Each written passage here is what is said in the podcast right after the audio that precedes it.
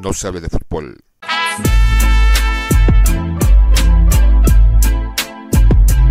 No, se, hable de, fútbol.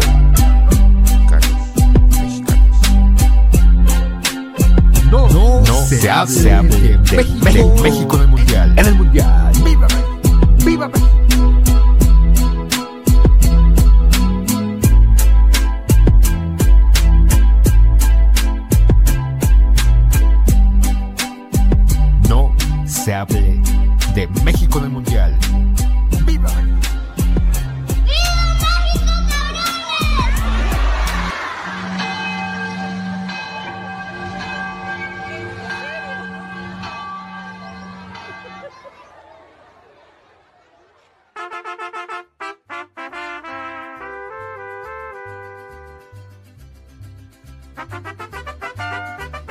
El laberinto de la soledad del único Nobel mexicano de literatura, Octavio Paz.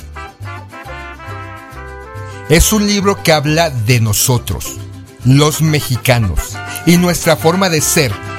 Pinches machos hijos de la chingada.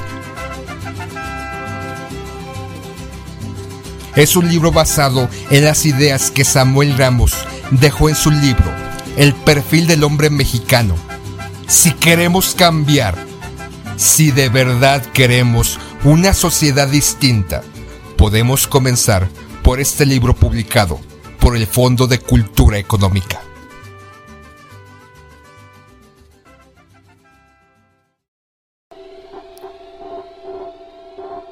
La chingada, Octavio Paz. ¿Quién es la chingada? Ante todo, es la madre, no una madre de carne y hueso, sino una figura mítica.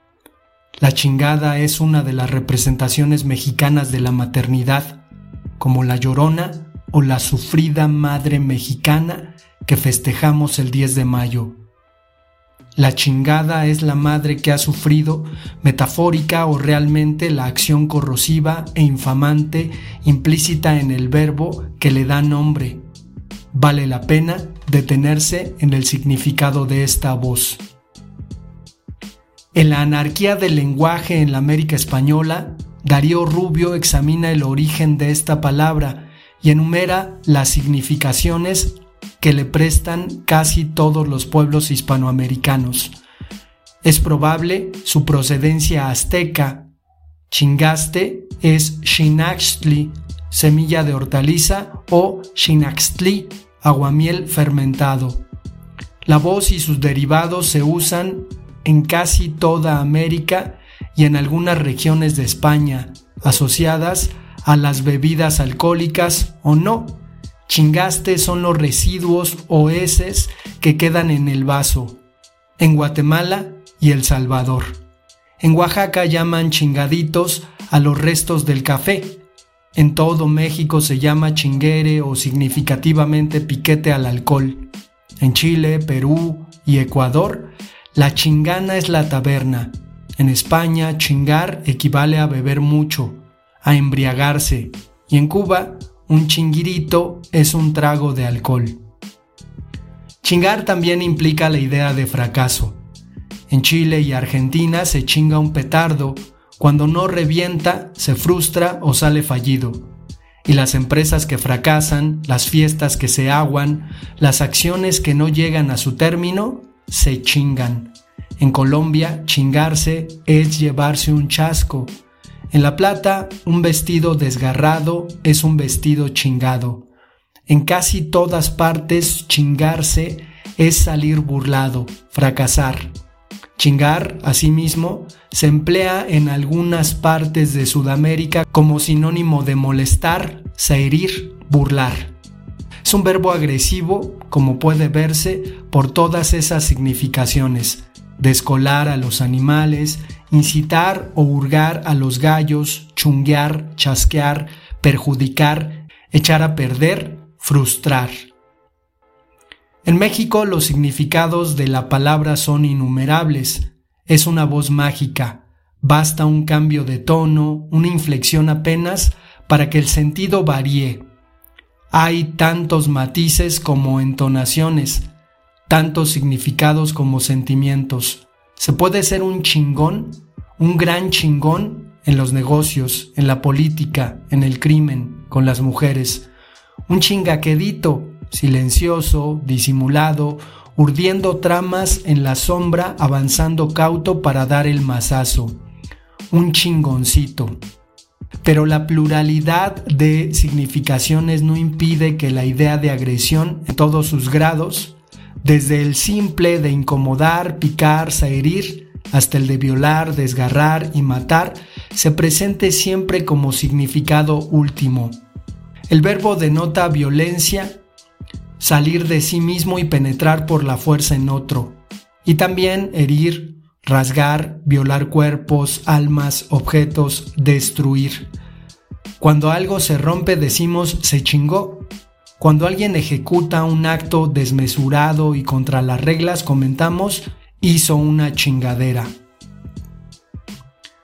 La idea de romper y de abrir reaparece en casi todas las expresiones. La voz está teñida de sexualidad, pero no es sinónima del acto sexual. Se puede chingar a una mujer sin poseerla, o cuando se alude al acto sexual, la violación o el engaño le prestan un matiz particular. El que chinga jamás lo hace con el consentimiento de la chingada. En suma, chingar es hacer violencia sobre otro. Es un verbo masculino, activo, cruel, pica, hiere, desgarra, mancha y provoca una amarga, resentida satisfacción en el que lo ejecuta. Lo chingado es lo pasivo, lo inerte y abierto, por oposición a lo que chinga que es activo, agresivo y cerrado. El chingón es el macho, el que abre, la chingada la hembra, la pasividad pura, inerme ante el exterior. La relación entre ambos es violenta, determinada por el poder cínico del primero y la impotencia de la otra. La idea de violación rige oscuramente todos los significados. La dialéctica de lo cerrado y lo abierto se cumple así con precisión casi feroz. El poder mágico de la palabra se intensifica por el carácter prohibido. Nadie la dice en público. Solamente un exceso de cólera, una emoción o el entusiasmo delirante justifican su expresión franca. Es una voz que solo se oye entre hombres o en las grandes fiestas. Al gritarla rompemos un velo de pudor, de silencio o de hipocresía. Nos manifestamos tales como somos de verdad. Las malas palabras hierven en nuestro interior como hierven nuestros sentimientos. Cuando salen, lo hacen bruscas, brutalmente en forma de alaridos, de reto, de ofensa. Son proyectiles o cuchillos, desgarran. Los españoles también abusan de las expresiones fuertes. Frente a ellos el mexicano es singularmente pulcro. Pero mientras los españoles se complacen en la blasfemia y la escatología, nosotros nos especializamos en la crueldad y el sadismo. El español es simple, insulta a Dios porque cree en Él. La blasfemia, dice Machado, es una oración al revés. El placer que experimentan muchos españoles, incluso algunos de sus más altos poetas, al aludir a los detritus y mezclar la mierda con lo sagrado, se parece un poco al de los niños que juegan con lodo. Hay, además del resentimiento, el gusto por los contrastes que ha engendrado el estilo barroco y el dramatismo de la gran pintura española. Solo un español puede hablar con autoridad de Onán y Don Juan. En las expresiones mexicanas, por el contrario, no se advierte la dualidad española simbolizada por la oposición de lo real y lo ideal, los místicos y los pícaros, el quevedo fúnebre y el escatológico, sino la dicotomía entre lo cerrado y lo abierto. El verbo chingar indica el triunfo de lo cerrado, del macho, del fuerte sobre lo abierto. La palabra chingar, con todas esas múltiples significaciones, define gran parte de nuestra vida y califica nuestras relaciones con el resto de nuestros amigos y compatriotas. Para el mexicano la vida es una posibilidad de chingar o de ser chingado, es decir, de humillar, castigar y ofender, o a la inversa. Esta concepción de la vida social como un combate engendra fatalmente la división de la sociedad en fuertes y débiles. Los fuertes, los chingones sin escrúpulos, duros e inexorables, se rodean de fidelidades ardientes e interesadas. El servilismo ante los poderosos, especialmente entre las castas de los políticos, esto es, de los profesionales de los negocios públicos, es una de las deplorables consecuencias de esta situación. Otra, no menos desagradable, es la adhesión a las personas y no a los principios. Con frecuencia, nuestros políticos confunden los negocios públicos con los privados. No importa, su riqueza o su influencia en la administración les permite sostener una mesnada que el pueblo llama muy atinadamente de lambiscones, de lamer. El verbo chingar, maligno, ágil y juguetón, como un animal de presa engendra muchas expresiones que hacen de nuestro español una selva. Hay tigres en los negocios, águilas en las escuelas o en los presidios, leones con los amigos.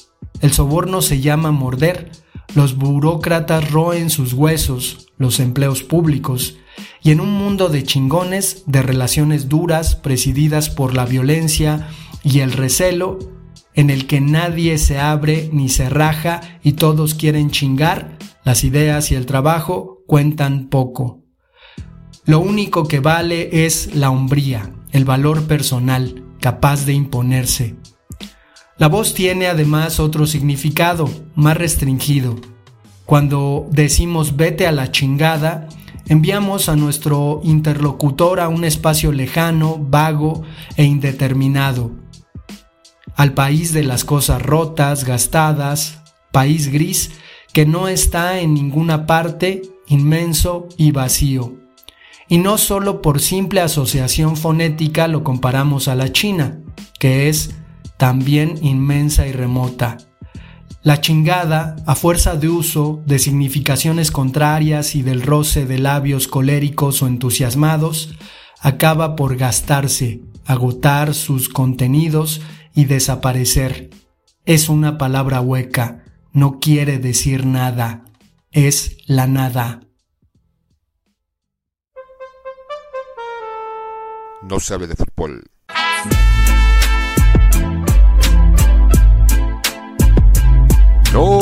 No se, se hable de fútbol. Mexicanos. No, no se, hable, de, México. de México en el Mundial. En el Mundial. ¡Viva México! ¡Viva México!